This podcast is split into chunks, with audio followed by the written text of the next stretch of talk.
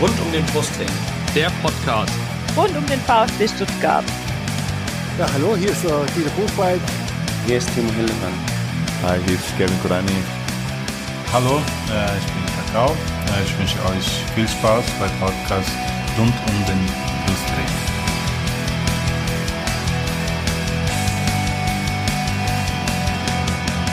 Herzlich willkommen zum Podcast rund um den Brustring. Mein Name ist Lennart. Mein Name ist Yannick. Und dies ist Folge 67 des Podcasts rund um den Brustring. Thema heute die allererste Niederlage des VfB Stuttgart in dieser Zweitligasaison, das 1 zu 2 am Freitagabend gegen Wien Wiesbaden. Oh, und zu dieser Folge haben wir uns mal wieder einen Gast eingeladen. Das ist Ahmed. Äh, der betreibt den YouTube-Kanal InSports. Und äh, was er auf diesem YouTube-Kanal macht, das werden wir gleich besprechen. Erstmal hallo und schönen guten Abend, Ahmed. Jo, erstmal auch Hallo in die Runde, meine lieben Stuttgarter Freunde. Schön, dass es geklappt hat. Ähm, ja, freut mich mega, freut mich mega. Ich bin immer gerne für sowas zu haben. Äh, auch jetzt, also ich kannte euch davor gar nicht. Jetzt hat mich der äh, Yannick angeschrieben, hey, du hast Lust. Ich glaube, es hat zwei Sekunden gedauert, bis ich ja gesagt habe. also ja, ich bin für sowas immer zu haben. Mega geil. Ja, sehr cool. Ja, Ahmed, dann äh, wollen wir doch gerade mal dich vorstellen, bevor wir dann gleich auf das Spiel äh, gegen Wiesbaden kommen. Ähm, stell dich noch mal kurz vor, was machst du denn genau da auf deinem YouTube-Kanal? Ähm, ja, ich bin der Ahmed. Ähm, bin gar nicht so weit weg jetzt von Cannstatt, Ludwigsburg, wenn es den meisten wahrscheinlich was sagt. Ja, stimmt schon. Äh, ja, der, der, äh, und äh, auf dem Kanal YouTube, was mache ich da genau? Eigentlich das, was mir gerade auf dem Kopf momentan einfällt. Und das war zu dem Zeitpunkt, als ich äh, Arsenal Fan TV, das ist äh, auch so eine Fanbefragungsgruppe mhm. äh, eigentlich, die von Arsenal, äh, speziell nur Arsenal, ähm, läuft. Und dort haben sie eigentlich auch nach den Spielen immer Fans befragt. Und ich fand das, fand das super schade, dass das hier niemand macht. Und mhm. ich versuche auch momentan irgendwie Leute darauf aufmerksam zu machen. Hey, da ist eigentlich viel Aufmerksamkeit, äh, wenn ihr Verein, äh, wenn ihr jetzt äh, Fan von einem Verein seid und da stellt sich jetzt nicht unbedingt jedes Wochenende jemand hin und befragt die Leute. Nur hin, Alter. Eine Kamera, Mikrofon und let's go. Ja. Ähm, genau, und das hat so angefangen. Ähm, und dann haben halt, ich höre viel auf die Kommentare, was die Leute wollen. Und dann kamen die Vlogs dazu, dann kam ein bisschen Podcast dazu. Und ja, ich bin auf gefühlt jeder Plattform irgendwie zu finden. Sehr schön. Du warst auch am Freitag äh, nach dem Spiel äh, gegen Wiesbaden äh, vom Neckarstadion unterwegs. Ich würde mal kurz so die ersten Minuten von deinem Video einspielen. Den Rest, äh, das Video verlinke ich natürlich, den Rest können sich dann die Leute auf YouTube anhören. Aber ich glaube, da bekommt man schon mal einen ganz guten Eindruck. Aus dem Kader raus. Der Typ kann einfach nicht kicken. Ich weiß nicht, was du bei uns Ihr verloren habt heute mit elf Leuten nicht kicken können. Warum, was hat warum beschuldigst du nur einen Mann? Nee, nee, nee. Das hat gar nichts damit zu tun. Die haben keinen Bock gehabt. Wir sehen die nachher im Perkins Park. Die gehen saufen auf ihren Nacken, Alter, weil die verloren haben. also, so, so weit, so, so, so gut. Ähm, du suchst ja aber nicht ähm, äh, absichtlich betrunken aus, oder? So, ey, ich muss jetzt hier wirklich äh, mich verteidigen. Also in erster, in erster Linie muss man sagen, der Fußball-Gastbesucher, der wird sich schon ein oder zwei Bier gönnen. Muss man einfach so sagen. Ja, ja, klar. Ähm, ja, und dann in, der, in der zweiten Linie ist so, dass auch viele, die ins Stadion gehen, echt äh, coole Leute sind, mit denen man mhm. sich unterhalten kann. Es sind jetzt nicht so spießige Leute und nicht verklemmte Leute. Ja. Das heißt, wenn sie eine Kamera sehen, sie wissen Bescheid mhm. und sie wissen auch, dass äh, ja dahinter einige Zuschauer schon sein werden ja. und äh, versuchen das auch ein bisschen auszunutzen. nee, ja, aber ich suche tatsächlich nicht die betrunkenen Leute aus. nee, ich habe auch noch mal ein paar andere Videos meisten, von mir reingeschaut. Die, meisten, die meisten kommen selber und äh, wollen dann reden. Ja, ja, ja. So, ähm, kommen wir vielleicht gleich noch drauf, wenn wir über das Spiel reden, aber wie war so generell die Stimmung äh, nach dem Spiel am, am, am Freitagabend? Ja, also generell muss man sagen, ihr habt ja mit äh, Kommando Cannstatt eines der besten, äh, ja, sage ich mal, äh, Fanszenen Deutschlands, auch äh, jetzt in der zweiten Liga, egal, aber übergreifend, selbst wenn ich äh, im Norden bin, kann man über euch reden. Also ihr seid echt in aller Munde, so ist nicht. Aber gleichzeitig habe ich auch dem Janik vorhin gesagt, seid ihr auch Fans, die natürlich auch pissig sein, äh, pissig drauf sein können. Ne? Also wenn mal ein Spiel nicht läuft, dann zeigt er das auch. Mhm. Äh, deswegen habe ich auch viele Leuten gefragt, ob das okay war, die, äh, die Mannschaft zur Halbzeit auszupfeifen oder doch nicht lieber ja, aufzumuntern, sage ich mal, oder äh, ja, versuchen die Spieler äh, ja, äh, einfach mit, mit Gesängen oder was auch immer die Leuten äh, zu zeigen oder den Spielern zu zeigen, hey, wir stehen immer noch hinter euch. Aber die Stimmung war nach dem Spiel leider nicht so. ja, man, man hat so ein bisschen mitbekommen. Äh, genau, du bist aber natürlich nicht nur bei, ähm, bei Spielen des VfB, sondern du bist bei ganz vielen Spielen. Wonach wählst du denn die Spiele aus? Du hast gerade schon gesagt, du ähm, hörst so ein bisschen auf das, was deine Community sagt. Äh, du warst, glaube ich, auch beim, beim äh, Revierderby, hatte ich, glaube ich, gesehen. Ähm, aber gibt es so irgendwie so ein Schema, nachdem du es auswählst? Ja, also ähm, ich versuche jetzt mittlerweile von Freitag bis Montag unterwegs zu sein. Ähm, von daher geht jedes Wochenende, äh, Wochenende, sage ich mal, weg. äh, ich habe trotzdem Spaß an meinem Wochenende und ja, am Freitag ist generell ganz einfach. Meistens ein, zwei Spiele. Der Samstag ist ein bisschen schwerer. Mittlerweile lasse ich auch ein bisschen abstimmen, worauf die Leute am meisten äh, Bock haben. Aber ja, so Top-Partien, denke ich mal, lasse ich mir auf keinen Fall entgehen. Das hilft auch dabei, dass ich kein Fan von der Mannschaft bin und es einfach sagen kann, heute spielt, weiß nicht, äh, Freiburg-Dortmund, deswegen fahre ich jetzt nach Freiburg und nicht nach Bayern München gegen TSG Hoffenheim zum Beispiel. Mm, mm. Wobei, glaube ich, in München äh, das bessere Spiel gewesen wäre, da die verloren haben. ja, das ist wahrscheinlich mehr stimmt. sehr interessante Reaktionen bekommen, ja. Ja, ja, auf, auf jeden Fall. Nee, ja. aber ist alles von mir gewählt und so spontan. Ja. Ja, das mit dem Arsenal Fan TV, das hatte ich auch immer mitbekommen. Das war, ähm, ich weiß nicht, ob es da ein Video war, was da so super beliebt und erfolgreich war, aber ich habe das auf jeden Fall irgendwo habe ich da mal drüber gelesen dass es auf jeden Fall sehr beliebt ist, weil die Leute natürlich sich nach dem Spiel einfach sehr authentisch auch, glaube ich, äh, den Frust von der Seele reden und wie du schon gesagt hast. Ja, äh, plus dazu kommt, dass Arsenal jetzt nicht die Mannschaft mit Erfolg äh, ja, verwöhnt ist und mh. daher der Frust sich immer tief sitzt. Und da muss man auch sagen, natürlich, da ist viel Aufmerksamkeit da, jetzt auch andere Vereine herkommen und über die Arsenal-Fans, sag ich mal, drüber lachen. Ja. Äh, das heißt, du, aber am Wochenende, das heißt, du kannst noch nicht davon leben von dem, ähm, von deinem YouTube-Kanal. Ähm, ja, man muss sagen, es ist halt, das ist die erste Frage, die viele stellen. Mhm. Finde ich aber schade. Es ist jetzt keiner gekommen und sagt, hey, macht es dir eigentlich Spaß? äh, weil, hätte, ich, äh, hätte ich als nächstes gefragt. Ja, ja, nee, weil ich habe das tatsächlich, hätte ich Geld machen wollen, hätte ich mit meinem Studium weitergemacht. Ähm, ähm, aber ich habe das abgebrochen, um das zu machen, worauf ich Lust habe, mhm. quasi frei zu sein. Ähm, und dann habe ich mich für YouTube entschieden. Und das kam halt dann mit den Interviews erst später. Aber nee, leider kann ich noch nicht damit leben. Es sind 100, 200 Euro vielleicht, äh, wenn es hochkommt. Aber ich kann euch schon sagen, die DB 100 Karte, mit der ich rumfahre, kostet 4400 Euro. Also aufs Jahr gesehen bin ich nur im Minus. Ähm, ja, aber mit dem Teilzeitjob löst sich das alles äh, gut auf. Und äh, es macht mir echt in erster Linie Spaß, deswegen mhm. mache ich das Ganze. Ah, cool. Ja, nee, also weil ich bin, ich sag mal so, ich bin in der YouTuber, also in Anführungsstrichen YouTuber-Szene nicht so drin, deswegen war das einfach nur rein aus Interesse eine Frage. Ja, ja. Äh, weil ich es immer noch erstaunlich finde, dass man mit YouTube Geld verdienen kann. Tatsächlich ähm, ist YouTube aber die schlechteste wirklich Einnahmequelle ever. Weil echt? so, okay. ich habe mal Du, du, musst ja denken, was für eine Reichweite du generierst und für die Reichweite, die paar Groschen zu kriegen, ist echt, äh, ja, mies. mhm. Gut, aber auf jeden Fall können wir ein bisschen dafür werben, dass du noch mehr Abonnenten bei YouTube hast. Äh, InSpots heißt dein Kanal, der hat, glaube ich, momentan äh, knapp 9500 Abonnenten. Äh, das können gerne noch ein paar mehr werden. Ähm, verlinke ich natürlich auch noch. Gut, dann würde ich sagen, ähm, kommen wir mal auf das Spiel jetzt am äh, Freitagabend, äh, bei dem du ja, du warst ja vorher auch im Stadion, dann nehme ich an. Ich äh, schaue immer die Spiele im, man muss sagen, auch ehrlicherweise in Palm Beach. Also mhm. da ähm, Ich war, ich war schon natürlich im Stadion bei euch, aber ja, aus finanziellen Mitteln, sage ich mal, ist der Palm Beach sehr gut, eine gute Lösung. Wird mhm. aufgestellt, das Spiel, man kann sich kostenlos anschauen und äh, man ist ja eine Minute von entfernt, also Abpfiff und ich bin auch direkt vorm Stadion. Ja, ich wollte gerade sagen, das ist ja dann auch gut, dass du direkt dann rausgehen kannst. Ähm, ich würde sagen, wir lesen, schauen uns mal ein paar äh, Reaktionen von unseren äh, Hörern und Lesern bei Facebook und Twitter äh, an und äh, können wir anhand dessen so ein bisschen versuchen, dieses Spiel äh, aufzuarbeiten. Also es ging ja wie gesagt 1 zu 2 aus ähm, und der Nero äh, bei Twitter gefragt, at Nero 82, 86, 64, egal, ähm, fragt, warum kombiniert, kombiniert man zu den Außen und schickt diese dann, wenn sie Mangala oder das Kassiba heißen? Müssten dann jetzt schnellere Spieler sein oder alle mehr ins Zentrum orientieren? Vor allem hat es keinen Sinn gemacht, Gomez aufzustellen, er war ja völlig lost und äh, Sosa war unterirdisch. Ähm, vielleicht können wir mal kurz auf die Aufstellung zu sprechen. Äh, hat Bartstuber ersetzt, weil Bartstuber äh, Magen-Darm hatte. Sosa hat links in Sua ersetzt und vorne hat äh, Gomez dem al ähm, gespielt. Ähm, ja, was meint ihr denn zu dem, äh, zu dem, was der Nero da sagt? Ähm, fandet ihr Sosa auch so unterirdisch und äh, Gomez auch so sinnlos? Ja gut, ähm, ich muss dazu sagen, ich habe das Spiel nicht live gesehen, ich habe es am Ticker verfolgt, ich habe dann auch nur eine Zusammenfassung gesehen.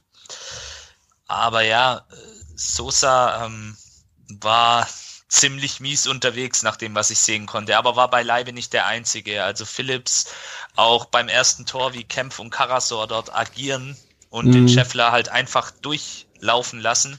Man sieht schon am Anfang der Spielszene, dass er in den Raum reingeht und es ist ein ganz simpler Ball eigentlich, der, der ihn dann erreicht und den er dann verwertet. Und ja, das sollten sich mal die Herren Karasor und Kempf vielleicht auch mal Gedanken machen über ihr Zweikampfverhalten, ob das so in Ordnung ist oder nicht. Also, mhm. ja. Ja, also ich, gar nicht. Also gerade das 1 fand ich auch schwach. Ähm, und wenn man sich nochmal auf die Offensive kurz blickt, äh, du hast ja dann das ganze Spiel gesehen im Palm Beach, äh, Ahmed nehme ich an. Ja, also man muss ja auch sagen, zu Sosa, dieser Rückpass musste jetzt nicht unbedingt sein, ja. ähm, der dann zum Tor geführt hat. Ja.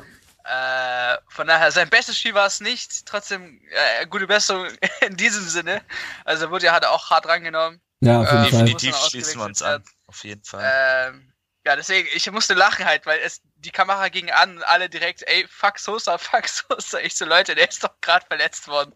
Dann wünsche ich ihm doch erstmal gute Besserung mhm. und äh, schaut dann weiter. Ja, aber die Leistung, klar, äh, nicht die beste. Ja, ähm, ja. 90 Minuten habe ich mir jetzt äh, nicht ganz angeschaut. Ich gehe mal ein bisschen früher weg. Aber das meiste und wie viele eigentlich fand ich jetzt die erste Halbzeit echt mies.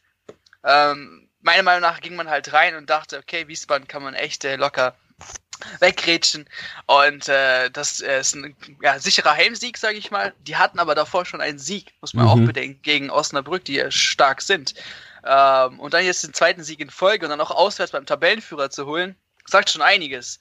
Ähm, von daher rein unterschätzt, glaube ich, hundertprozentig. Und äh, ich glaube, der Walter hat ja auch in eurer Pressekonferenz äh, von irgendwas von sich gegeben mit niemand kann uns ein Bein stellen, mhm. nur wir mhm. selbst. Und ja, das wart ihr selbst. Ja, genau. Er hat, glaube ich, gesagt, irgendwie, äh, niemand kann uns ein Bein stellen, aber wenn man aufs Spielfeld geht, besteht natürlich die Möglichkeit zu verlieren. Ähm, ja, genau, aber im Endeffekt ähm, kann man es nicht anders sagen, als dass wir uns selber ein Bein gestellt haben. Ähm, weil wenn man irgendwie nach drei Minuten gegen den Tabellenletzten, der es immer noch nur ein Spiel äh, gewonnen hat, äh, sich schon so ein Lapsus leistet, also schon allein, dass Sosa an die Flanke nicht rangeht und dann hast du Kempf, der ja nur Kapitän ist und es wirklich nicht irgendwie sein erstes äh, Spiel macht äh, und Karasor, die beide viel zu weit weg vom Mann stehen. Und das irgendwie nach drei Minuten, das kann es halt nicht sein. Und äh, dieses das äh, 2-1, äh, aufs 1-1 können wir gleich noch kurz zu sprechen kommen, das 2-1, das ist halt einfach da versucht man halt dieses Spiel aufzuziehen, dieses schnelle Passspiel, ist aber irgendwie zu unkonzentriert, zu, zu fahrig in den, in den, ganzen Ablauf äh, und dann kommt halt so ein äh, Luschi-Pass von Sosa, ich kann es nicht anders nennen, äh, kommt halt da und ähm, ja, dann äh, sind die Wiesbaden halt wach, weil sie halt unbedingt auf das Erfolgserlebnis von letzter Woche aufbauen wollen. Äh, und dann fliegst du halt 2 ins hinten nach 18 Minuten gegen gegen Aufsteiger und äh, gegen Tabellenletzten, der auch wirklich schon ziemlich die Hucke voll bekommen hat defensiv. Ähm, ja, und das, das geht einfach nicht. Also ich wollte immer kurz auf die Frage von Miro eingehen, warum man zu den Außen kombiniert und diese dann schickt, wenn sie Mangala oder Askasiba äh, heißen. Ähm, Askasiba hat ja wieder gespielt, auch so wie letzte Woche auch schon, auch wieder auf dem Flügel. Ähm, hat, glaube ich, auch irgendwann mal äh, eine Kopfballvorlage gegeben. Ich glaube, das ähm, entweder zum Torschuss oder zum Tor. Ähm, aber klar, ich fand, ich fand auch beide nicht besonders gut. Also Mangala hat ja letzte Woche noch besser gespielt. Äh, diesmal hat er diesen einen Kunststoß irgendwie an Pfosten gehabt, wo ich mir auch gedacht habe, zieh doch einfach mal richtig ab. Ähm, weil irgendwie auch diesem, in diesem Spiel, wie schon letzte Woche, sie schaffen es einfach nicht, den Ball mal vernünftig, das hört sich jetzt ein bisschen äh, einfach gedacht an, aber die schaffen es nicht, den Ball einfach mal vernünftig aufs Tor zu prügeln. Das ist immer irgendwie versuchen, in, ins Tor reinzutragen. Plus äh, der Askasiba ist ja so groß wie ich, ey. Ja, äh, bin ich der Größte, also irgendwas mit 1,60 und mhm. Mangala ist halt dieser Biest im Mittelfeld. Ähm, ja, ich habe auch keinen Plan, warum da jetzt nicht auf den Außen was anderes äh, getätigt wurde. Ja, ich meine, man hat ja vorne, vorne immer noch noch Philips, äh, nicht Philips, ähm, Förster, Philipp Förster, genau. Ähm, ja, aber klar, mit dieser Mittelfeldraute, mit dann, äh, mit Askasiba, ähm, weiß ich nicht, ob wir damit so glücklich werden, wenn wir den immer da äh, spielen, weil der ist offensichtlich zu klein, um irgendwie äh, im Strafraum ähm, richtig ähm, was anzurichten. Ja, aber schn schnell ist er auch nicht. Also der ist jetzt fürs Mittelfeld okay, aber stell dir mal vor, ein Außenflitzer würdest du niemals einbinden. Ja, ja. Ja, Und er ist halt auch limitiert fußballerisch. Müssen wir ja auch so ehrlich sein. Er ist einfach in seinen fußballerischen, technischen Fähigkeiten vor allem limitiert. Zu limitiert Mhm. für die Position, die er gerade spielt. Äh, Trotz In dessen finde ich jetzt als, äh, als jemand Neutrales, dass ihr echt glücklich sein könnt für so einen Spieler, dass er mit in die zweite Liga geht. Also von dem Kampf, was er im Mittelfeld zeigt auch, ähm, klar, der hat jetzt nicht diesen ultra krassen Blick äh, in die Spitze, wo der dann diesen schönen Pass spielt oder so weiter, aber trotzdem, der ist momentan in der zweiten Liga einer der besten Mittelfeldspieler. Ja. So ist es nicht. Das Problem ist halt nur, das ist halt, war halt in der ersten Liga, konnten wir so einen wie ihn noch gut gebrauchen, der hinten alles wegrätscht. Nur wenn du halt wie in diesem Spiel irgendwie 85% Ballbesitz hast, ähm, dann gibt's halt hinten nicht so wahnsinnig viel wegzugrätschen. Ja? Also der Ja, ist ja letztes Jahr, letztes Jahr teilweise bis an die eigene Grundlinie zurückgelaufen, um noch da irgendwie den Ball abzufangen. Ähm, und jetzt muss er sich halt ein bisschen mehr nach vorne orientieren, das Aufbauspiel mitgestalten und das, ähm, das kriegt er noch nicht so hin. Und er wollte ja eigentlich sogar noch den Verein wechseln vor der, Ja. ähm, vor Abschluss der, der Transferperiode. Deswegen, also ich war, also klar, ich habe nochmal gerade geguckt, er hat auch das äh, 1 zu 1 vorbereitet, indem man den, die Flanke da reingeköpft hat, wo dann Gomez dran vorbeigesäbelt hat. Ähm, ja, aber ich habe nicht so richtig das Gefühl, dass er, dass er da vorne glücklich wird und dass wir mit ihm da vorne so richtig glücklich werden. Also, ähm, und das frage ich mich bei dem Spiel generell so ein bisschen. Ähm, also, den Spielverlauf, der ist ja schnell erzählt. Es steht nach 18 Minuten 2 zu 1 für Wiesbaden und danach ist es quasi ein Spiel auf ein Tor. Äh, und das Problem, was ich so ein bisschen sehe, ist wirklich, dass man im Mittelfeld es nicht schafft, das Spiel so schnell zu machen, dass man irgendwie hinter die Abwehr kommt. Weil man hat dann halt irgendwie äh, 800 Pässe. Was hab ich gesagt? Ja, 800, du hast auch zehn Männer hinten, die verteidigen. So Ja, genau. ja, ja, aber du hast halt irgendwie 828 Pässe und 90% äh, Passquote und äh, 85% Ballbesitz, aber das ist halt alles nur Hin- und Hergeschiebe. Äh, und das große Problem sehe ich da drin, dass wir halt es uns zu bequem machen mit diesem Ballbesitz und den Ball nur hin und her, äh, nur hin und her schieben. Habt ihr das auch so gesehen? Ja, ähnlich. Also ich würde es mal auf gut Schwäbisch ausdrücken, ähm, wir wursteln zu viel. Also Mhm. so das, was du gerade eigentlich gesagt hast. Und natürlich war auch ein Faktor, finde ich, ähm, wenn ich mir das Spiel so in der Zusammenfassung nochmal angucke, ein Didavi, der sich dann verletzt. Ein Didavi ist ein Spieler, der genau diese Bälle, die du vielleicht auch gerade angesprochen hast, der die spielen kann. Diese Bälle in die Spitze, diese Vertikalbälle aus dem Halbfeld. Mhm. Ähm, und das war vielleicht auch so ein Faktor. Und genau so musst du dann auch, und das erwarte ich auch ein Stück weit. Jetzt kommt wieder der, der, der ähm, anspruchsvolle VfB-Fan in mir hoch. Aber das erwarte ich einfach, dass wir bei allem Respekt vor Wien Wiesbaden, dass wir dann es schaffen, gegen so eine Mannschaft, die dann auch noch in Unterzahl ist, 20 Minuten lang, ich glaube 20 Minuten Mhm. waren's, ähm, dass wir da dann wenigstens noch zu einem Punkt kommen. Sicherlich, es war dann auch viel Pech dabei, der, dann wird in, kurz vor Schluss der Ball auf der Linie geklärt, dann gab's zwei Pfostenschüsse, aber Ja. ja, Das wollte ich gerade sagen, Alter. Ich weiß jetzt nicht, wer von euch an Gott und die Welt glaubt, Alter. Aber das war einfach nur nicht gewollt. Also je- jemand Höheres wollte nicht, dass der VfB so ein Tor macht. Du Mhm. kannst mir nicht sagen. Für die letzten Spiele vielleicht, Ja. wo wir auch viel Glück hatten, wer weiß. Ähm, Ja, aber du kannst mir nicht sagen, dass es so oft die Latte und Pfosten trifft, dass es der, der Gomez ein Meter vom Tor und das Ding nicht. Es geht einfach nicht. Ja. Also, da äh, wäre ich nach 90 Minuten, ich habe sogar lachen müssen. Ich hätte gesagt, ich wäre gar nicht sauer, weil ich jetzt einfach so akzeptiert, okay, heute sollte es echt nicht sein.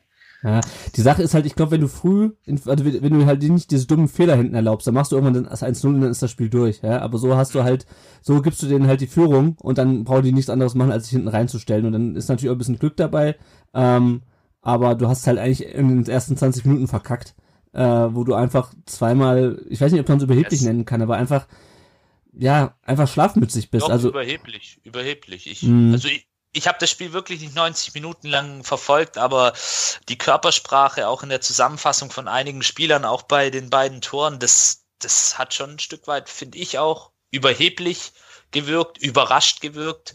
Und deswegen hat's Wien Wiesbaden dann auch geschafft, diese zwei Tore zu machen. Die waren einfach galliger, griffiger in den zwei Szenen, haben das eiskalt ausgenutzt. ja. Und ja, Und hatten dann natürlich auch viel Glück, ja. Was ich ja am allergeilsten finde, ist diese Statistik, also abgesehen von diesen, von dieser abartigen Differenz zwischen den gespielten Pässen, dass Wiesbaden nur 8, das ist, die haben nur 68 Pässe an Mann gebracht in 90 Minuten. Das heißt, die haben nicht mal in jeder Minute, Ja, die sind auch nicht gut. Also sorry, Ja, ja. Die, die, sind, die sind ja deswegen Tabellenletzter oder waren Ja. Tabellenletzter. in Aber immer noch, glaube ich, ja. Ja, so, die sind schlecht, sorry, aber es ist so. Und Ja. ähm, deswegen Ja. sind auch diese Statistiken alle so. Aber wie gesagt, Alter, die hatten zwar eine rote Karte, aber mit dem Pfosten waren sie immer noch zu elf auf dem Platz. Also. naja, das, das stimmt, das stimmt. Das ist gut gesagt, ja. Na, also was mich ja irgendwie am meisten ankotzt an dieser Niederlage, das äh, hatte ich jetzt auch schon bei Twitter geschrieben, das ist weniger dieser Punktverlust an sich, weil ich wusste, der wird sowieso irgendwann kommen. Also klar, dass wir jetzt nicht irgendwie ungeschlagen durch die Vorrunde hier marschieren. Was mich am meisten eigentlich nervt, ist dieses Klischeehafte da dran. Weißt du, du hast jetzt gerade gegen Bielefeld mit äh, Glück äh, das, das Topspiel gewonnen, ja, bist Tabellenführer und dann spielst du zu Hause gegen den letzten, der gerade mal ein Spiel gewonnen hat. Und das verlierst du natürlich. Und das verlierst du mit so absurden Statistiken. Das ist halt echt so ein, so, so ein bisschen so ein Fußballklischee. Das hat das mich war, eigentlich am meisten genervt, dass wir so ein Klischee Vorbild für. Bitte? Das war die Tipico-Mafia. Es ja, ist, es, es, das ist tatsächlich, also es ist, ich will jetzt nicht das Spiel jetzt äh, mal unter die Lupe nehmen, aber es kam mir mal vor, es kam echt raus, dass äh, Spiele manipuliert worden sind, damit Glücksspiel eben viel Geld macht. Mhm. Und das ist halt dieses lächerliche. Tabellenführer gegen Tabellenletzter, alle tippen auf den Tabellenführer, nein, Tabellenletzter gewinnt, alle verlieren ihr Geld, muss nach Hause fahren mit Geldverlust. Ja, und der Glücksspielanbieter hat halt die Kohle, ne? Und so ist es halt natürlich witzigerweise, dass der Tabellenerster gegen Tabellenletzten verliert. Naja, aber also wie gesagt, das, das nervt mich eigentlich am meisten. Das, also, keine Ahnung, also ich finde, dass diese Niederlage auch jetzt nicht so furchtbar schlimm. Also stand ja dann überall teilweise auch in den in den Medien irgendwie Debakel und Katastrophe und ich meine, klar ist es scheiße, wenn du gegen den Tabellenletzten verlierst. ähm, aber ich sag mal so, ich fand das jetzt, ich fand die Niederlage an sich jetzt nicht so dramatisch. Also ich weiß nicht, wie, wie du das siehst, Janik, aber ich bin jetzt, jetzt nicht so, also keine Ahnung. Die Art und Weise regt mich auf. Also die Niederlage, ja, das ist okay. Nehme ich an, aber die Art und Weise, wirklich, wenn ich die Statistik halt lese, ich habe mich jetzt mittlerweile auch damit angefreundet und sag, okay, das ist jetzt eine kleine, klitzekleine Delle in unserer bisher sehr guten Statistik. Aber die Art und Weise, wenn ich dann halt wirklich sehe, was wir für Chancen hatten, dann, dann werde ich halt wieder ein bisschen emotional. Aber ja, mhm. also ich würde da jetzt auch nicht zu viel reininterpretieren. Jetzt ist die Länderspielpause. Die Mannschaft, ja, wir haben ja zum Glück nicht, ich habe es vor dem Ahmed gesagt, so viele Jungs, die auf Länderspielreise mhm. gehen. Genauer gesagt, glaube ich, drei Stück. Und ähm, in die Zeit muss jetzt einfach genutzt werden. Ähm, das nächste Spiel ist dann zu Hause gegen Kiel und ähm, da musst du einfach wieder voll da sein. Und dann kommen ja die nord-süddeutschen Festspielwochen gegen ja. HSV und da musst du natürlich dann wirklich wieder die Leistung auch abrufen und, und wirklich dich hinstellen und als Mannschaft um alles kämpfen und wirklich alles geben und dann auch die Kisten vorne machen. Aber wie gesagt, ich, wir, wir nehmen es jetzt an, es ist eine kleine Delle. Was ich vielleicht auch noch ein bisschen kritisch sehe, ist, dass das halt diese Spiele sind, wo du eigentlich die Punkte holen musst. Mhm. Ja. Das sind, und wir haben wirklich, ich glaube dran, ähm, viele lachen mich da immer aus, aber ich glaube, dass Nürnberg und Hannover die Saison noch kommen werden im Laufe der Saison. Da, da bin ich überzeugt davon. Und wir haben auch noch andere Konkurrenten mit Bielefeld. Und deswegen da musst du einfach gegen solche Mannschaften wie Wien, Wiesbaden, da musst du dann einfach da sein und die Punkte holen. Das war mit ein Grund, ähm, jetzt muss ich wieder den HSV kurz erwähnen, aber das war mit ein Grund, warum der HSV das letzte Saison noch auf den letzten Metern verschissen hat, auf gut Deutsch gesagt, mhm. weil sie eben genau gegen solche Mannschaften dann nicht die Punkte geholt haben. Und deswegen man soll es jetzt nicht überinterpretieren, es ist jetzt passiert, aber man sollte es auch nicht auf die leichte Schulter nehmen. Ja. Ich würde noch mal kurz die zwei, äh, noch ein paar Kommentare aus dem Netz äh, vorlesen. Äh, Raff the Penguin schreibt, ich habe eine Mannschaft gesehen mit Top-Chancenverwertung und Verteidigung als Herzenssache und eine unsichere Mannschaft, die den Ball sehr oft un unnötig verloren hat und zum Tor für die Situation zu wenig wollte. Ähm, und Pech für zehn Spiele. Ähm, über einen Teil davon haben wir schon gesprochen.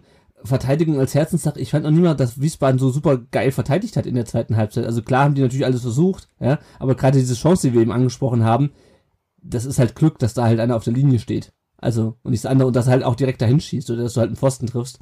Ähm, ja. Und natürlich haben die viel rausgekloppt, aber ähm, ja, es, also es, es war halt auch einfach super viel Pech dabei. Ähm, der Ed Campino 33 ist noch ein bisschen kritischer, der schreibt, äh, der hat letzte Woche schon das scharf kritisiert, das Spiel gegen Bielefeld, er schreibt, er kann sich nur wiederholen, keine Ideen nach vorne, defensiv viel zu anfällig, vor allem Karasor, kein System und am Ende das Glück auch gebraucht gegen Bielefeld äh, St. Pauli führt. Ähm, ich möchte mal auf Karaso eingehen, der wurde auch hinterher im sozialen Netz hm, ziemlich angegriffen. Ähm, also klar, bei dem Gegentor sah er scheiße aus. Äh, und auch sonst, ähm, also klar, der wird uns ja so angepriesen als das, der so der Schlüsselspieler im defensiven Mittelfeld und der muss auf jeden Fall auf der 6 spielen und Walter setzt ihn ja auch jedes Spiel ein.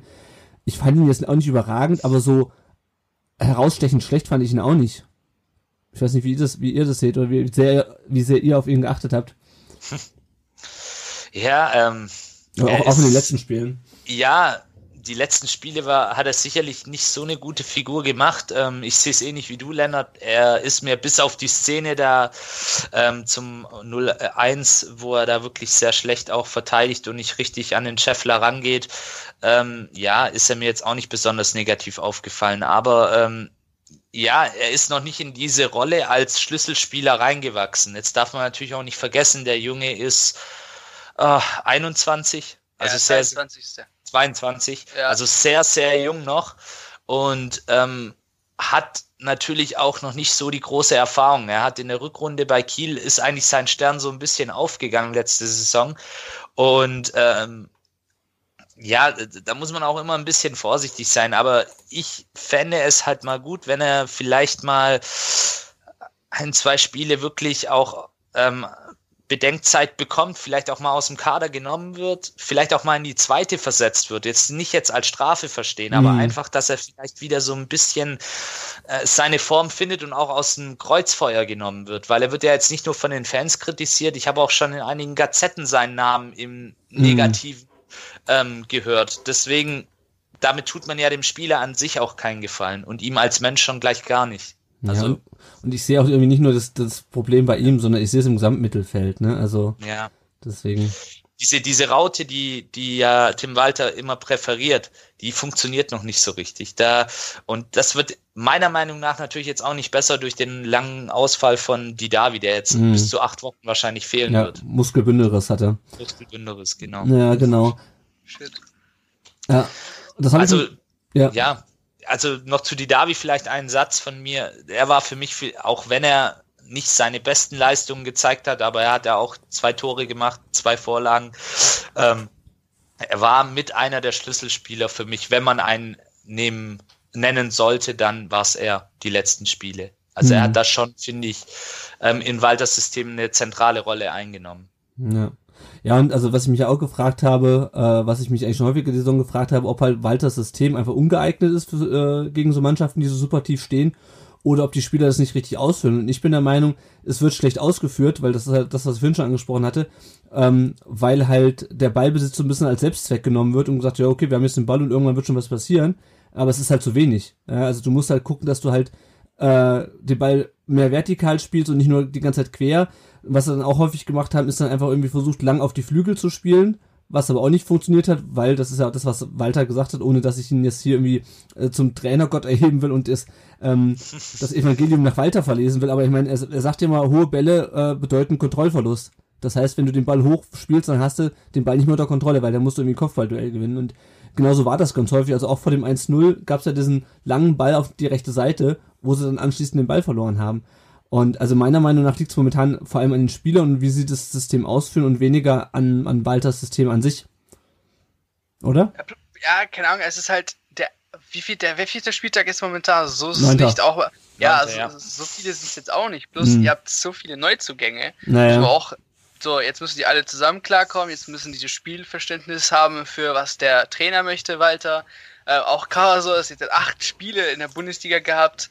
Ähm, ja, entweder man ist geduldig und äh, respektiert einfach die Leistung von Tag zu Tag und äh, von Woche zu Woche und freut sich wenigstens über die Punkte, die man mitnimmt, auch durch Glück, weil Glück und Fußball haben einfach laufende Hand in Hand. Ähm, und ja, das ist einfach nur eine Geduldssache. Also ich glaube, man muss sich jetzt nicht wirklich groß, äh, groß Angst haben, dass jetzt eventuell der Ausstieg gefährdet ist oder dass der Spieler voll am Arsch ist oder der oder der. Also einfach nur mal abwarten, schauen, System ist da, also so ist nicht, nur es ist zweite Liga. Die Spielweise ist halt natürlich auch anders. Es ist, die, wie manche Gegner Wiesbaden, wenn du mit zehn Mann hinten stehst, wie spielst du dann? Und das ist halt nicht einfach, dann äh, gefühlt mit einem Park-the-Bus-System dann durchzukommen. Ja. Das äh, ist ja Mourinhos, äh, ja, der Experte da drin auf äh, hoher Weltklasse-Ebene. ja. Und selbst da ist er Leuten auf den Sack gegangen mit diesem, mit seinem System. Also ja. da denke ich mal, ist es nicht so schlimm, was momentan abläuft. Es war jetzt die erste Niederlage ja, dann aber klar, lieber gegen HSV verlieren als gegen Wiesbaden. Ja, wobei, ähm, zwei Sachen möchte ich noch ansprechen. Äh, zum einen nochmal die Pfiffe während des Spiels. Also ich habe das Spiel auch nicht live gesehen, ich habe es nur im Real Life später gesehen, ohne Ton, äh, um meine kleine Tochter nicht aufzuwecken. Ich weiß nicht genau, wann die Pfiffe kamen. Ähm, also recht früh. Äh, also das war zur Halbzeit kam schon Riesenpfiffe. Mhm. Aber es war auch schon nach dem ersten oder zweiten Gegentor gab es schon auch, äh, man hat gemerkt, okay, heute läuft's nicht, irgendwas stimmt da nicht. Dann ist halt die Sache, ich weiß nicht, wie ihr Fans damit umgeht, aber anscheinend Pfiffe ist so das, das erste Maß, was direkt äh, ja, genommen wird, oder? Ja. Also ich finde es halt schade irgendwie, weil, also, keine Ahnung, wenn wir jetzt, also das war in der letzten Saison, wo wir wirklich Kacke gespielt haben, wo wir wirklich die schlechteste Saison aller Zeiten gespielt haben und wenn dann irgendwie zu Hause nach, zur Halbzeit 3-0 gegen was weiß ich, wenn hinten liegst, ja, und du merkst, es geht schon wieder alles im Bach und dass dann irgendwann mal auch schon während des Spiels Unmutsbekundungen kommen, äh, oder zum Halbzeitpfiff, das kann ich nur irgendwo nachvollziehen. Ja, auch wenn es natürlich kontraproduktiv ist. Aber ich meine, wir sind fucking Tabellenführer in der, in der zweiten Liga, ja. Äh, das Spiel ist ja, immer rum. So. Ja? wir haben so viele Spiele auch noch irgendwie in letzter Minute entschieden in den letzten Wochen. Und dann da schon zu pfeifen, nur weil man irgendwie wahrscheinlich, keine Ahnung, besoffen vom Vasen kommt und äh, das Entertainment nicht so ist, wie man sich das vorgestellt hat. Nee, ist jetzt ein bisschen populistisch. Aber ey Leute, ganz ehrlich, also das, ähm, das heißt immer so ein bisschen schwieriges Umfeld, dann wehre ich mich immer gegen, weil halt wir die letzten Jahre schon so viel Scheiße mitgemacht haben mit dem Verein äh, und trotzdem noch das Stadion voll machen. Da kann man eigentlich nicht von schwierigem Umfeld sprechen, aber dann höre ich dann halt. Ähm, ihr habt ja auch Veränderungen, also ihr habt ja jetzt ja, ja, rausge rausgekickt, die ihr ja draußen haben wolltet. Ähm, ich habe schon vorher gesagt, es liegt nicht immer nur einem Mann, es ist auch natürlich die Mannschaft, die da spielt, der Trainer, der mitspielt und, und, und. Ähm, aber wie gesagt, ich glaube, Geduld wäre das erste Sprichwort, was euch allen äh, mal ja, tiefer äh, reingeklopft werden sollte. Ja. Weil es, es dauert einfach. Es dauert einfach, bis, bis wieder alles so ist, äh, wie ihr es haben wollt. Ja. Janik, wie siehst du es mit den Pfiffen? Ähnlich wie ihr. Also klar, ähm, letzte Saison wissen wir alle, ähm, ich, Lennart und ich waren auch in Berlin. Ähm, das war echt übel. Es hat einen üblen Abschluss gegeben. Da muss ich zugeben, da habe ich mich auch mal einmal dazu hinreißen lassen, ähm, mein, mein Unmut laut kundzutun. Weil es halt einfach, ja, es geht an ja, die klar. Substanz auch. Es geht an die Substanz. Ähm, jetzt, ähm, ich war auf eine Hochzeit eingeladen am Freitag. Ähm, gegenüber von mir saßen zwei Bayern-Fans, oh die dann auch laut gefeixt haben und, und gesagt haben, oh, wie steht's denn, wie steht's denn? Ja, das hat genervt. Und als ich dann am Sonntagnachmittag mir das Spiel nochmal angeguckt habe in der Zusammenfassung, habe ich mir auch gedacht, oh mein Gott. Aber man muss auch mein, sagen, der, mein, Fan, mein, der, der ja. Fan hat ja das Recht, ja. sich auch aufzuregen. Ja. Also er, er, geht ja ins Stadion, er zahlt alles mhm. und er macht ja einiges mit für den Verein. Ähm, und dann, dass man halt diese Pfiffe dann so kritisch sieht, ist natürlich auch was Fragliches. Also man darf natürlich. Ja, in der jetzigen Situation äußern. sind sie überzogen. Sie sind überzogen, ja, weil äh, es war ja, ähm, ich weiß jetzt nicht, wann die Pfiffe kamen, ähm, es war ja zur Halbzeit wohl schon so, ähm, dass da Pfiffe kamen und da war ja noch mal eine zweite Halbzeit zu spielen. Also man hatte noch mal 45 Minuten Zeit, das Spiel zu drehen. Und ähm, wie gesagt, es ist jetzt die erste Niederlage. Es ist der größte Umbruch. Ich probiere es jetzt mal ganz objektiv zu analysieren. Mhm. Es ist der größte Umbruch in unserer 125 oder 126-jährigen Geschichte. So einen großen Umbruch gab es noch nie in der gesamten Geschichte des Vereins. Und ja, ein Karasor hat scheiße gespielt und ja, und auch andere haben scheiße gespielt an dem Tag. Und ja, die Wiesbadener sind eine Kloppertruppe ein bisschen, aber hey. Kommen wir gleich dazu, ja. Jungs, Jungs und Mädels, ähm, es ist immer noch die erste Niederlage. Wie gesagt, wie ich es vorher gesagt habe, man darf es nicht auf die leichte Schulter nehmen. Mann, das Beispiel der Hamburger Sportverein ja. letzte Saison. Aber man darf es auch nicht zu hoch bewerten. Es ist jetzt eine Länderspielpause, die ich persönlich sogar gar nicht mal so schlecht finde. Also ja, ich finde sie generell schon doof, aber vielleicht kommt sie ja jetzt zum richtigen Zeitpunkt, um nochmal die Mannschaft zu sammeln. Wie gesagt, viele Legionäre haben wir ja auch nicht.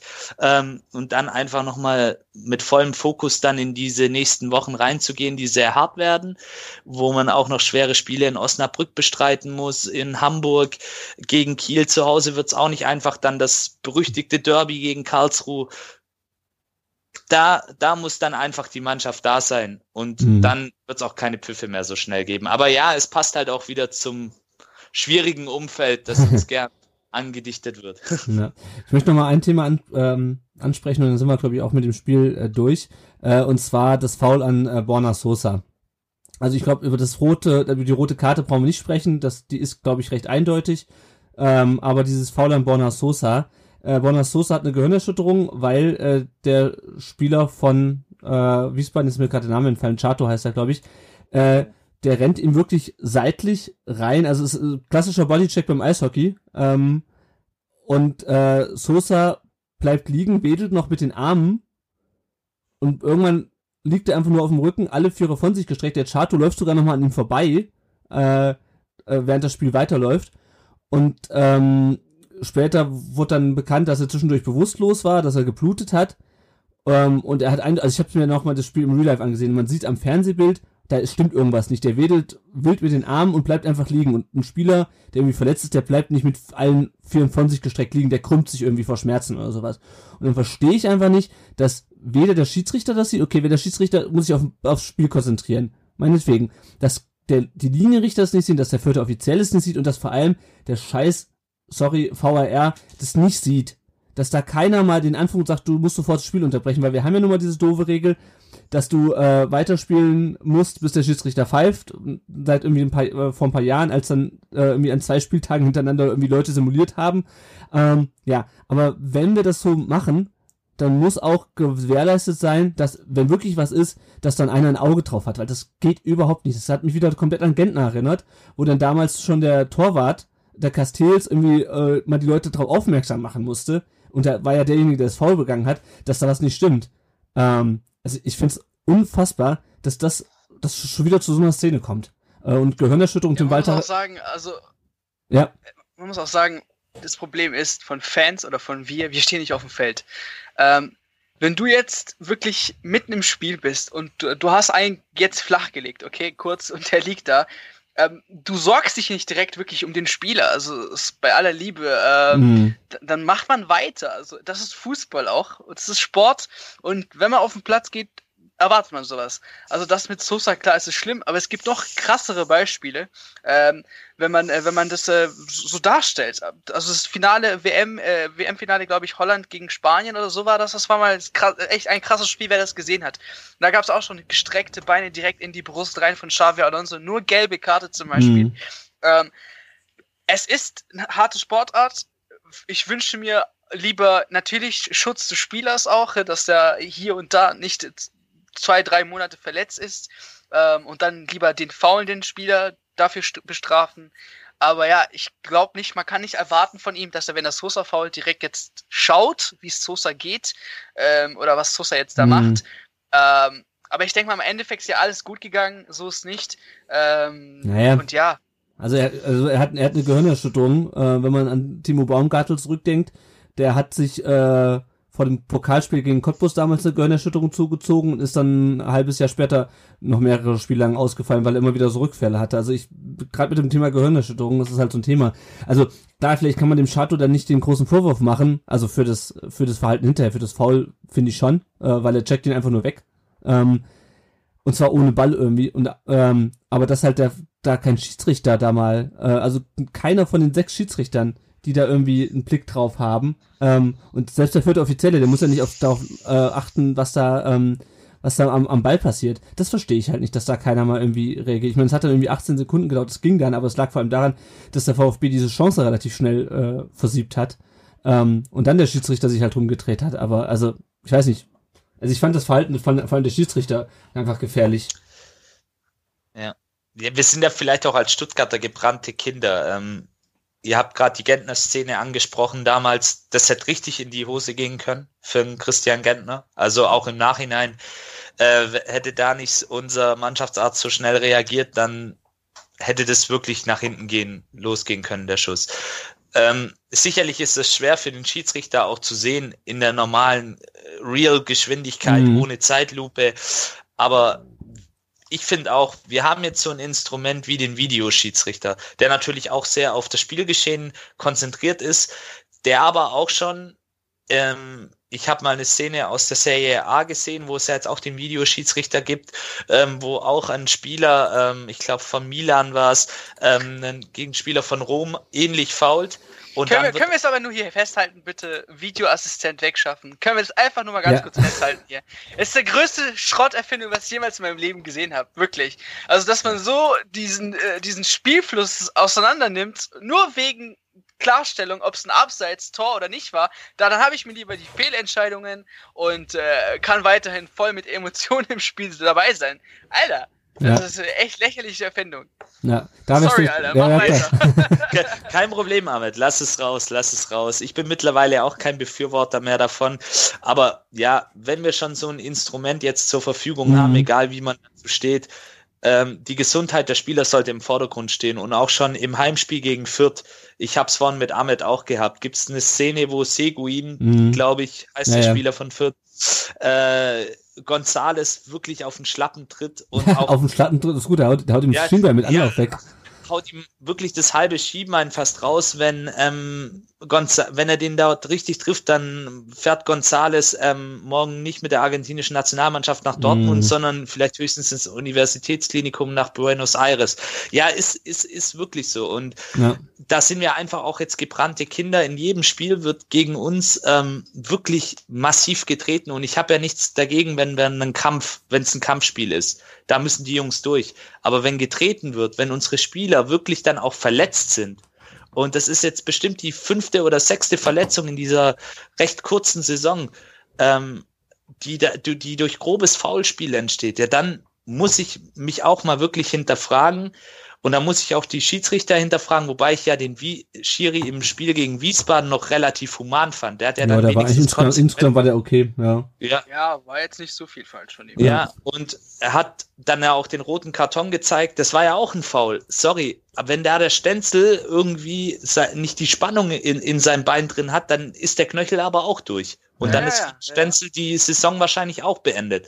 Also deswegen verstehe ich dann auch einen Tim Walter. Also ich bin nicht dafür, dass man nachtritt, schon gar nicht gegen die Schiedsrichter, die es nicht immer einfach haben, aber ich verstehe einen Tim Walter, wenn er nach dem Spiel dann ein Interview gibt und sagt, hey Leute, es kann nicht sein, dass wir jedes Mal zusammengedappt werden, auf gut Deutsch gesagt, und, und es, und kein Mensch sagt dagegen was. Die, ja, das ist, das stimmt schon und deswegen, ich bin da auch ein Stück weit äh, dafür, dass da dann auch der Videoschiri eingreift, weil er hat die mö technischen Möglichkeiten, das auch nochmal sich anzuschauen und man hat auch, finde ich, gesehen, auch in der Zusammenfassung, dass Sosa da nicht simuliert hat. Also der Mhm. ist wirklich gelegen und da ging nichts mehr. Gut, so viel zum Spiel. Äh, wir haben noch eine Hörerfrage ähm, vom Mike Neumann, der sagt, äh, ich habe schon fast damit gerechnet, dass es gegen Wien Wiesbaden nichts wird, weil man ja die schon wieder unterschätzt hat, da haben wir drüber gesprochen. Auch habe ich nicht verstanden, warum man Karasor und Phillips nicht runtergenommen hat. Die beiden haben unterirdisch gespielt. Phillips fand ich ehrlich gesagt nicht so schlecht. Ähm, der Pfosten äh, war dann auch ein freundlicher Fan von Wien Wiesbaden, das hat der Amel schon gesagt. äh, bin mir sicher, dass wir aus der Niederlage gestärkt hervorgehen und daraus gelernt haben. Äh, vielleicht könntet ihr nochmal auf, auf die Präsi Präsidiumswahl eingehen. Mir ist nur bekannt, dass Buchwahl zur Wahl steht und Bernhard Häusler, ehemaliger Präsident des FC Basel, wird der Verein da Klarheit geben, wer alles zur Wahl steht. Äh, können wir gleich nochmal drauf kommen. Ansonsten macht weiter so, euer Podcast ist wöchentlicher Pflichttermin. Liebe Grüße aus Brandenburg, Mike. Vielen Dank, äh, Mike. Äh, Und- zurück. ja, genau. Grüße, Grüße, Grüße zurück zum Thema Vereinspolitik kommen wir gleich noch. Da hat sich heute eine neue Entwicklung ergeben.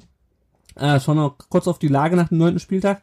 Wir sind jetzt wieder Zweiter, äh, allerdings punktgleich mit dem HSV. Wir haben halt nur äh, ein paar mehr Kantersiege. Äh, ich weiß gar nicht, haben die so viele Kantersiege eigentlich? nicht? Die haben ein Spiel relativ hoch gewonnen, glaube ich, ne? Boah, die haben schon ein paar Spiele gut, gut gescho Tore geschossen. Ja. Also mit der Tor- Tordifferenz stehen sie auf jeden Fall vor. Ja, genau.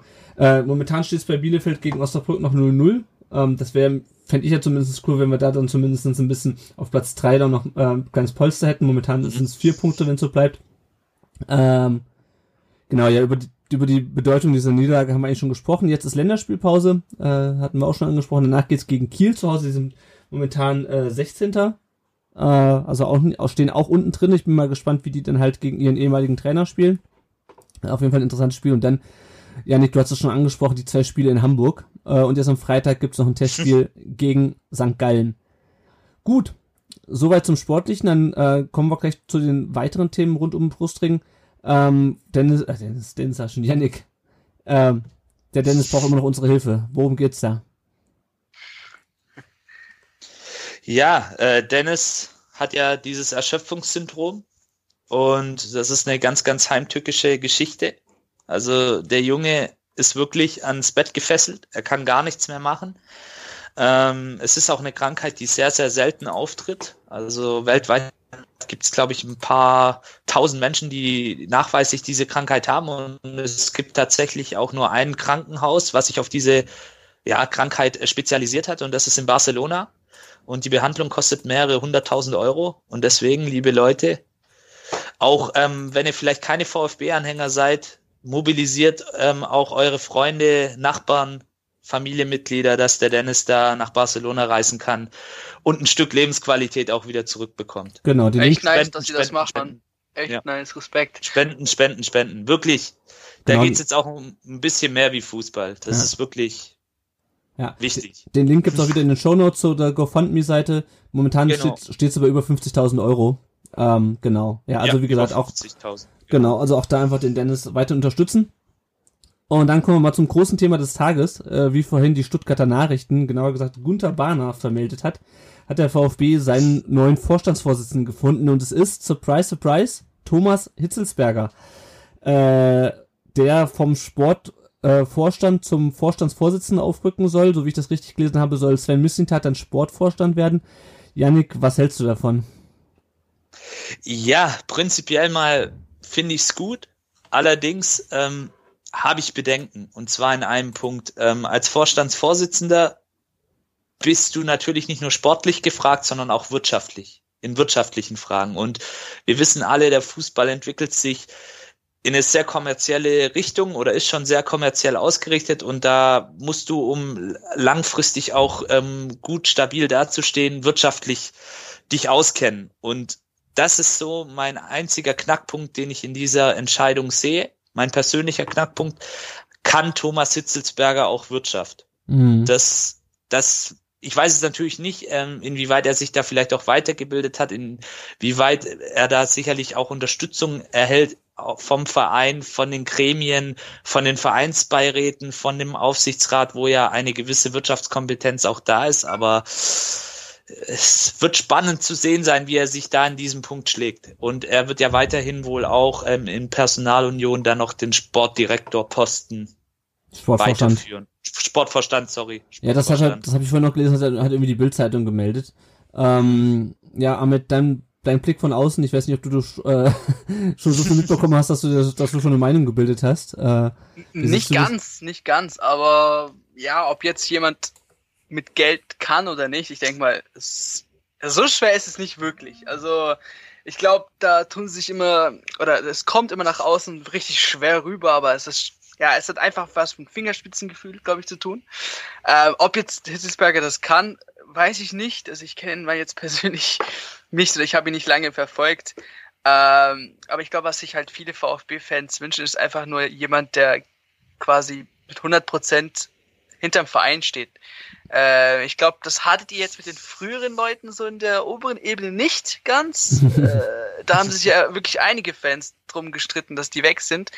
Jetzt habt ihr, so sehe ich das vielleicht nur äh, jemanden, der auch zum Verein steht ähm, und da sicherlich alles tun wird, um natürlich die beste Entscheidung zu treffen. Aber er ist ja nur ein Mensch und äh, es wird niemand da draußen geben, der hundertprozentig alle Entscheidungen immer richtig trifft. Also selbst auch bei Barcelona und Real Madrid nicht. Hm. Ja. Bei Real Madrid siehst du ja, ja. wie es gerade läuft. Ja, also was mich ein bisschen ähm, befremdet an dieser ganzen Geschichte ist, ich habe mir vorhin mal geguckt und habe es dann nochmal bei Twitter auch geschrieben, äh, was für Posten Hitzelsberger alles schon in den letzten drei Jahren hatte. Der ange hat angefangen im Juni 2016 als Vorstandsbeauftragter für die Schnittstelle zwischen Lizenzspielerbereich und Vereinsführung. Dann ist er nach der Ausgliederung im äh, Juni, in Juli 2017 äh, kommissarisch ins Präsidium vom e.V. gekommen. Dann wurde er im Dezember gewählt. Ja? Also sagen wir mal, das sind dann schon zwei Posten zu 16 zu 17. Dann ist er im Februar 2018 Direktor vom Nachwuchsleistungszentrum geworden und ein Jahr später, wie wir alle wissen, im Februar äh, diesen Jahres Sportverstand und jetzt scheinbar Vorstandsvorsitzender. Das heißt, er hat innerhalb von drei Jahren vier verschiedene, nee, für eins, zwei, drei, vier, fünf verschiedene Posten dann bekleidet, die schon irgendwie alle miteinander so ein bisschen zu tun haben, aber schon ein Unterschied sind. Also ich finde es schon ein Unterschied, ob du irgendwie ein Präsidiumsmitglied im EV bist und dich irgendwie um den Nachwuchs kümmerst, der ja größtenteils auch irgendwie im EV verankert ist, ähm, oder ob du Sportvorstand bist und irgendwie Trainer entlassen musst, was er ja auch getan hat, äh, beispielsweise mit, mit Weinziel, oder ob du Vorstandsvorsitzender bist und kurz sozusagen Chef von noch zwei anderen Vorständen. Also ich weiß nicht, ob man ihn nicht, vielleicht ein bisschen zu sehr auf Posten schiebt, weil er halt sehr sympathisch ist. Ich meine, er hat jetzt seit, er ist jetzt seit Februar ähm, Sportvorstand. Es ist auch noch viel zu früh, seine Arbeit als Sportvorstand zu bewerten und dann wird er ja quasi schon befördert.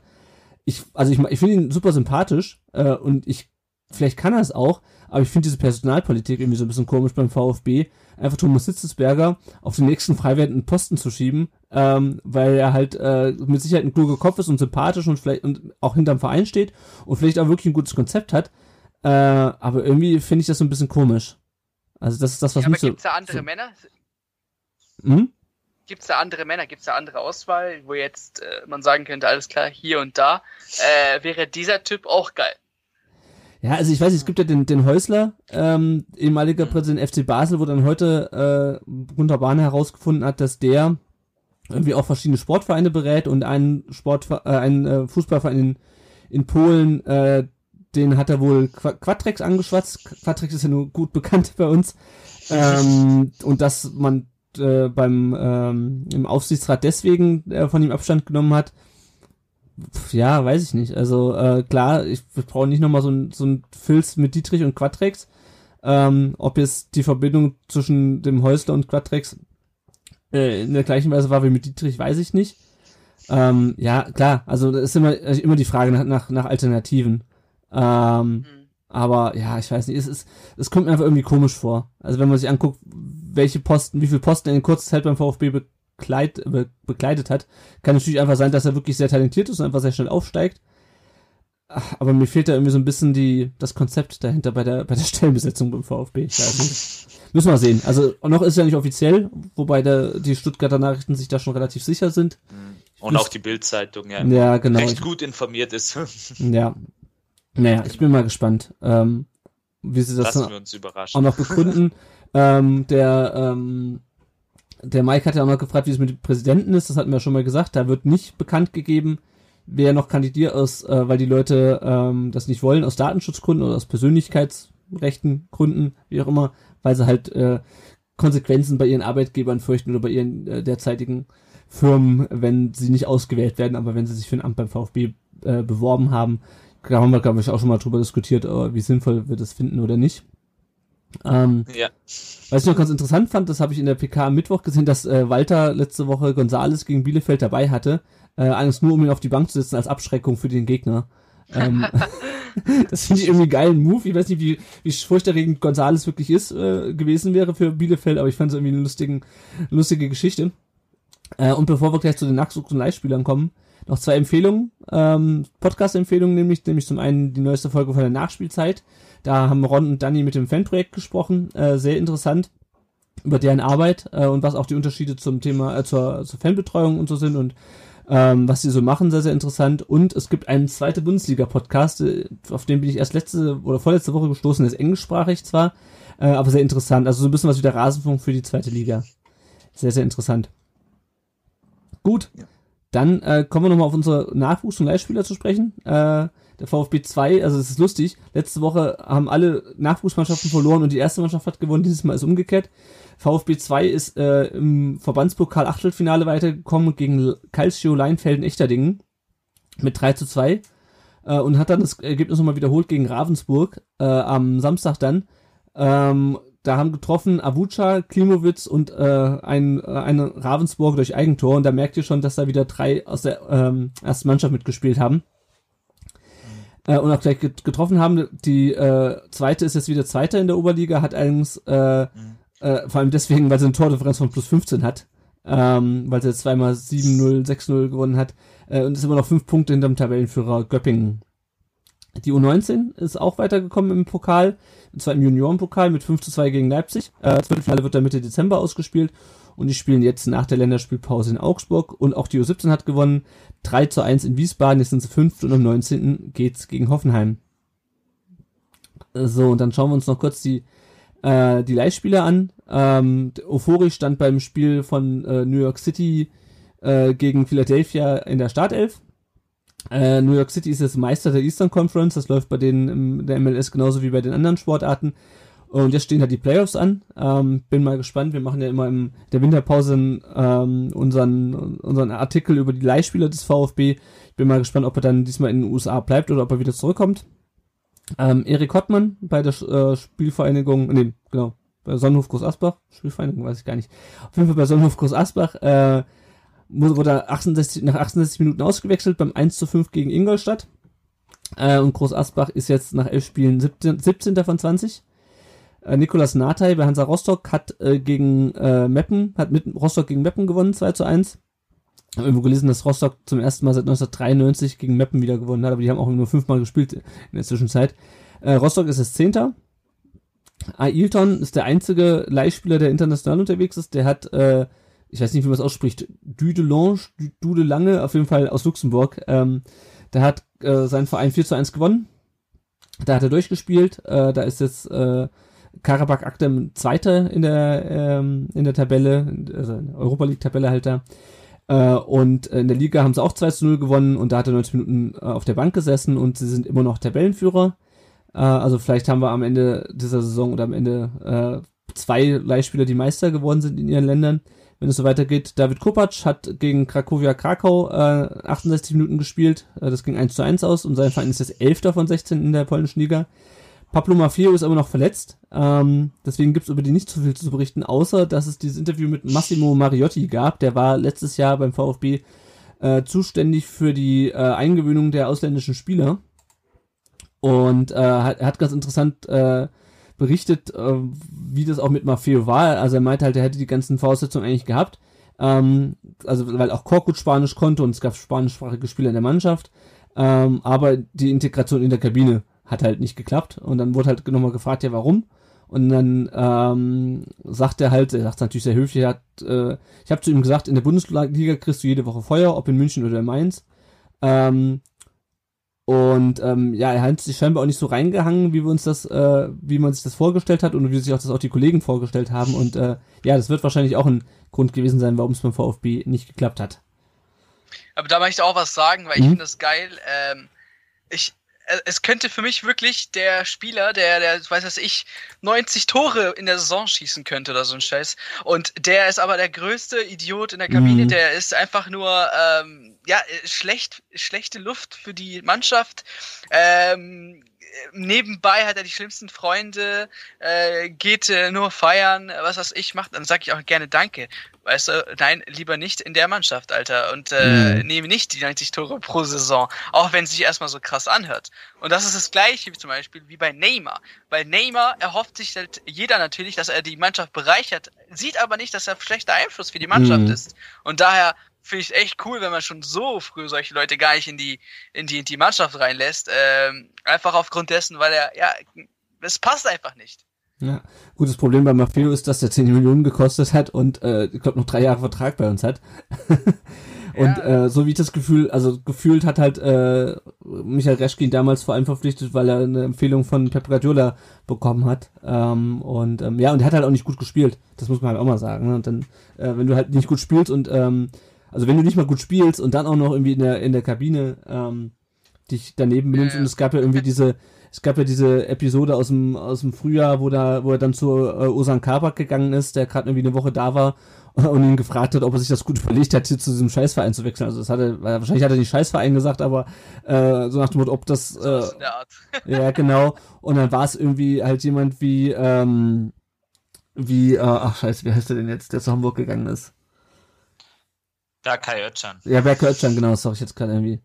äh, Aussetzer. Dann war es jemand wie Becker Oetscher, der eine Woche später weg war, der ihnen dann gesagt hat, sag mal, Junge, geht's noch? Also, äh, keine Ahnung. Mit Mafio, äh, ich hoffe mal, dass wir den irgendwann nochmal für das gleiche Geld loskriegen, für das wir ihn geholt haben. Gut. Noch schnell unser letzter Leihspieler, Erik Tommy, äh, spielt ja bei der Fortuna. Äh, die hat gegen die Hertha 1 zu 3 äh, verloren. Ähm, er wurde eingewechselt nach 63 Minuten, hat aber keinen Einfluss mehr aufs Spiel groß gehabt. Und Fortuna ist jetzt 15. nach sieben Spielen. Die stehen auch ziemlich tief unten drinne. Ähm, kurzer Blick auf unser Tippspiel. Das kann ich ja mal wieder machen, äh, sonst macht, äh, macht ihr das immer. Da ist jetzt Gote 08 auf Platz 1. Äh, auf Platz 2 ist äh, T1M8O, ich nehme an Timbo ZZ 1893. Und auf Platz 3 sind Bernd 1893 und Wäsche. Ich glaube, ich habe diesmal sogar ver äh, vergessen zu tippen. Ähm, ja. Gut. Ähm, Janik, wenn Das habe ich auch ab und zu. Ja, ja, das. Alter. Ich hab's dann irgendwie gesehen, so, oh, äh, Tipp and Tipp. Ich, ich habe ich hab nämlich Hertha Düsseldorf genau 3 zu 1 getippt. Das wären 5 Punkte. Na. Nicht so fuck. Ja, ich habe irgendwann mal, also das Gute ist, in der zweiten Liga bin ich bei den, bin ich beim Tipp, Tippspiel meistens besser. Äh, ich tippe normalerweise keine Niederlage für den VfB, was in der ersten Liga einen halt reinreißt. Oder ich tippe halt so die, die Ergebnisse, dass die halt gut für den VfB sind, so tendenziell. Nicht, nicht völlig un unrealistisch, aber so tendenziell. Ähm, und das hat halt im letzten Jahr nicht so viel geholfen. Ähm, aber jetzt in der, in der zweiten Liga geht das ein bisschen besser. Aber, Janik, wenn die Leute uns unterstützen wollen, wie können sie das tun?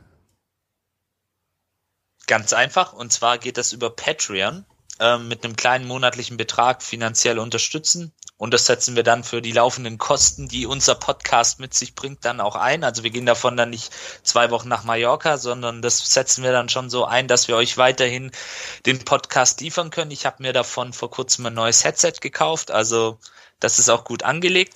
Ähm, kleine Spenden helfen schon, also das können fünf Euro sein, ähm, das können auch mal nur zwei, drei Euro sein, alles okay. Und PayPal ist natürlich auch möglich, wenn euch das mit dem Patreon zu umständlich sein sollte. Und dann hilft es uns natürlich auch weiter, wenn ihr uns auf Apple Podcasts oder auch auf Spotify, auf YouTube ähm, eine Bewertung mitgibt. Ähm, Rezensionen werden dann auch hier vorgelesen und so finden uns dann auch andere VfB-Fans leichter. Und natürlich die gute alte Mund-zu-Mund-Propaganda. Sagt's euren Leuten ähm, im Stadion, euren Kumpels, die auch VfBler sind, euren Arbeitskollegen, Mutter, Vater, Tante, Onkel, Cousin, Cousinen, allen einfach und erklärt auch, wie ein Podcast funktioniert. Ist ganz einfach, ist ganz easy und dann läuft die Sache und dann freuen wir uns. Und sehr gerne ähm, könnt ihr uns natürlich ähm, auch eine Sprachnachricht schicken, dann könnt ihr euch aktiv hier einbringen. Ähm, geht über WhatsApp oder auch Telegram mittlerweile. Ähm, einfach die Nummer, ich lese sie nochmal langsam vor. 0157 511 0 8680 zum Telefonbuch hinzufügen und dann eine Sprachnachricht schicken. Kriegt, denke ich, jeder heutzutage hin. Ähm, auch gern mal unseren Blog durchlesen auf unserer Internetseite, uns auf Facebook, Twitter, Instagram, Spotify, YouTube habe ich schon alles gesagt. Abonnieren, bewerten, Beiträge liefern und dann geht das ab hier. Sehr und, wie, und noch ein kleiner Hinweis, eure Handynummern, wenn ihr uns eine Sprachnachricht schickt, werden natürlich vertraulich behandelt, gemäß der DSVGO. So. Jetzt schön. haben wir, glaube ich, alles. Das ist richtig geil. Ja, ähm, du könntest fast schon äh, bei YouTube anfangen, äh, Janik, du hörst dich auch schon an wie so perfekte YouTuber. Ähm, und wo wir beim Thema sind, Ahmed, äh, erstmal vielen Dank, dass du dir die Zeit genommen hast, heute mit uns über den VfB ja. und über das Spiel zu reden. Das ist immer ganz schön, auch mal so einen Blick von außen so ein bisschen zu bekommen. Äh, mach doch noch mal ein bisschen Werbung. Wo kann man dir folgen? Äh, wie heißt dein Kanal? Äh, ja, ja, also in Spots, YouTube ähm, und ähm, ja, ansonsten, keine Ahnung, ich bin halt, äh, ich schreibe liebend gerne auf äh, Instagram und zwar echt mit einigen, das ist der wahre Ahmed dort, äh, falls es Fragen gibt. Ansonsten, ja, also keine Ahnung, Werbung hin und her, es äh, macht mir echt Spaß, äh, mit Leuten in Kontakt zu kommen. Das, äh, das ist auch der Grund, warum ich es gemacht habe. Jetzt habe ich euch kennengelernt und äh, habe für die Zukunft immer jemanden da, falls es um Stuttgart geht. Ja. Sehr gut. Ja, Sehr cool. gerne. ja. Gut. Das nächste, die nächste Aufnahme, also wir machen jetzt immer zwei Wochen Pause, weil Länderspielpause. Ähm, die nächste Aufnahme werden wir dann nach dem Kiel-Spiel machen. Äh, müssen wir mal schauen, wie wir es mit den beiden HSV-Spielen machen. Ich glaube nicht, dass wir zwischen, ich glaube, wir spielen Samstags und Dienstag. Ich glaube nicht, dass wir dazwischen noch eine Aufnahme machen, sondern eher wahrscheinlich ähm, dann nach dem, nach dem Pokalspiel. Schauen wir mal. Ähm, gut, dann, liebe Hörerinnen und Hörer, an dieser Stelle vielen Dank fürs Zuhören und bis in zwei Wochen. Ciao. Ja. In zwei Wochen schöne Länderspielpause. Ciao.